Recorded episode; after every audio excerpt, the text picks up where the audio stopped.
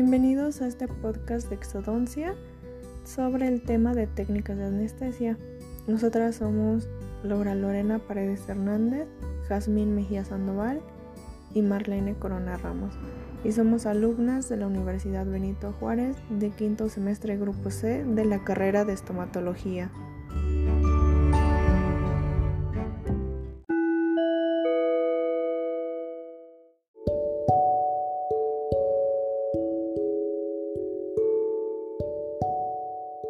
Mucosa es tópica con ayuda de una torunda impregnada con anestésico. Submucosa superficial, aplicación del anestésico local justo por debajo de la mucosa con una aguja corta 45 grados dirección apical. Submucosa mm, periapical supraperióstica, aplicación del anestésico local entre la mucosa y el periósteo con una aguja corta 45 grados dirección apical. Submucosa papilar. Aplicación del anestésico directamente a la papila interdentaria. Analgesia suficiente para extraer un diente temporal con aguja corta de 45 a 50 grados en relación con eje dental. Subperióstica aplicación del anestésico entre el periósteo y la cortical del maxilar a 45 grados. No representa ninguna ventaja respecto a la supraperióstica. Intraósea, espesor de la mandíbula del hueso maxilar. Puede ser intradiploica y, e intraseptal. La intradiploica es una solución cerca del ápice del diente que se desea anestesiar. Este es en el hueso de la cresta alveolar o, eh, o septo interdentario y va a ser con movimientos circulares con presión. intraligamentosa, aplicación del anestésico inyectada en el espacio periodontal a 45 grados en eje mesial. Intrapulpar, esta requiere tener la pulpa expuesta en cámara pulpar o conductos, aguja corta o extra corta. Esta será de 45 grados.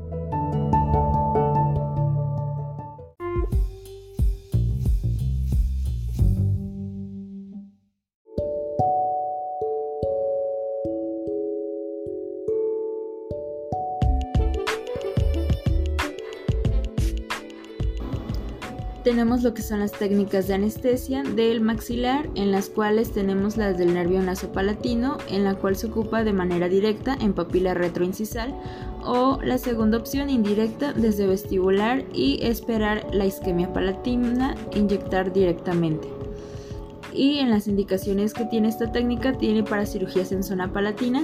Complicaciones que pueda tener son para penetración exagerada de 10 milímetros de lo que es la aguja, pues la solución se va hacia la nariz y faringe, inflamación residual de la papila o exagerada concentración de vasoconstrictor. Tenemos lo que es la segunda técnica, en la cual es técnica palatina alta, en la cual primero se introduce desde la comisura labial opuesta y penetramos no más de 3.3 a 0.5 milímetros. Las complicaciones de esta técnica son hemorragias por punción de vasos, necrosis de la micromucosa y está indicada para cirugías por vía palatina, cierre quirúrgico de comunicaciones bucosinusales. Tenemos la, que, la tercera técnica, la del nervio infraorbitario, en la cual eh, realizamos punción en el fondo del vestíbulo entre la primer premolar y el canino con mirada fija hacia adelante el paciente dentro de la línea papilar y se infiltra 1.8 eh, milímetros de lo que es el anestésico. Está indicada para cirugía de partes blandas, extracción de canino incluido, cirugía periapical y las complicaciones que puede tener son hemorragias, hematomas por lesión de vasos tenemos lo que es la cuarta técnica que es alveolares medios. En esta se anestesia el dentario medio, en la cual va a ser punción en el fondo del vestíbulo de 5 a 7 milímetros entre el, en el primero y segundo premolar en la angulación de 45 grados en relación al órgano dentario y se infiltran lo que son eh, de 0.5 a 1 milímetro de 60 a 120 segundos. En indicaciones es para cirugía periodontal, extracción de premolares, cirugía periapical, complicaciones, puede tener el paciente edema o hematomas por lesión de vasos. Nos pasamos a lo que es eh, la técnica simocomática baja, es la quinta y en esta se funciona lo que es el alveolar superior posterior anestesiando y se funciona en pequeños orificios de la tuberosidad del maxilar de lo que son de 2, de 2 a 2 a 3 centímetros de borde oclusal de la tercera molar. Eh, la boca tiene que estar casi cerrada en la punción en fondo del vestíbulo detrás de la apófisis cigomática a nivel de segundo molar y la aguja tiene que ser larga de 1.6 a 2 milímetros se va a introducir y en estas indicaciones esta técnica es para extracción de, terceras molares, remodelación de hipertrofia en tuberosidad, cirugía periapical e implantología y complicaciones puede herir las estructuras vasculares y también la arteria maxilar interior y el plexo venoso pterigoideo. Nos vamos con lo que es el maxilar inferior, en la cual eh, aplicamos la técnica que es del nervio mentoniano, en la cual se fusiona en el fondo del vestíbulo entre las raíces de los dos premolares inferiores, inclinación de 45 grados para el paciente. Se inyecta un cuarto o medio cartucho, la boca del paciente tiene que estar entreabierta y la aguja es una aguja corta de 5 milímetros, es lo que va a entrar y está indicada para tratamientos periodontales, curetajes, cirugías en labio inferior o mentón, complicaciones que puede tener, posibilidad de punción de vasos y pues puede ser como mala técnica. En lo que son las áreas eh, va a ser entre el labio inferior y lo que es el mentón.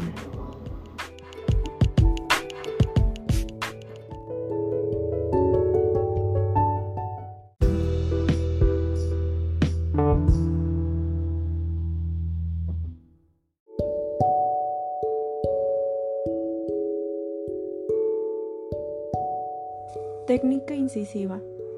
Su punción es en el fondo del vestíbulo, en medio de las raíces de las premolares inferiores. Se va a inyectar de un cuarto a medio cartucho y el paciente va a mantener la boca entreabierta.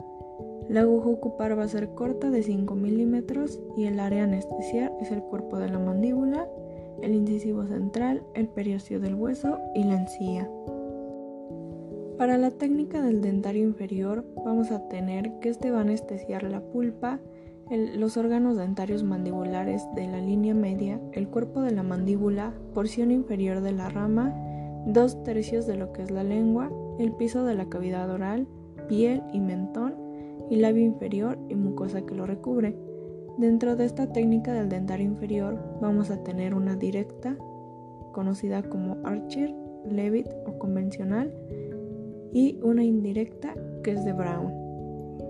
Para la técnica directa vamos a tener que el paciente va a estar a 40 o 15 grados, vamos a visualizar la fosa pterigomandibular y de ahí la jeringa a nivel de los premolares opuestos con una aguja larga. Vamos a introducir la aguja perpendicular a la superficie de la mucosa hasta tener contacto óseo. De ahí se retira un milímetro, se realiza aspiración y se inyecta de un cuarto a medio cartucho. Se retira la aguja y se aspira nuevamente y se inyecta la solución restante para anestesiar lo que es el nervio lingual. Para la técnica indirecta se va a dividir en tres pasos. 1. Entra por el mismo lado a anestesiar 2. Deposita y regresa 5 milímetros. Y 3. Se gira hacia premolares contrarios y entra más profundo y se procede a depositar el anestésico. Técnica de Go Get Gates. El paciente va a tener una apertura máxima y la aguja va a estar dirigida hacia el cuello del cóndilo. Se debe tomar en cuenta la comisura del lado opuesto hacia lo que es el tragus de la oreja. Tiene que ir por vestibular a nivel del segundo molar superior. Técnica de aquinosis con la boca cerrada. La aguja se va a ubicar en la rama mandibular y la tuberosidad del maxilar paralela al plano oclusal se introduce la aguja en espacio pterigomandibular.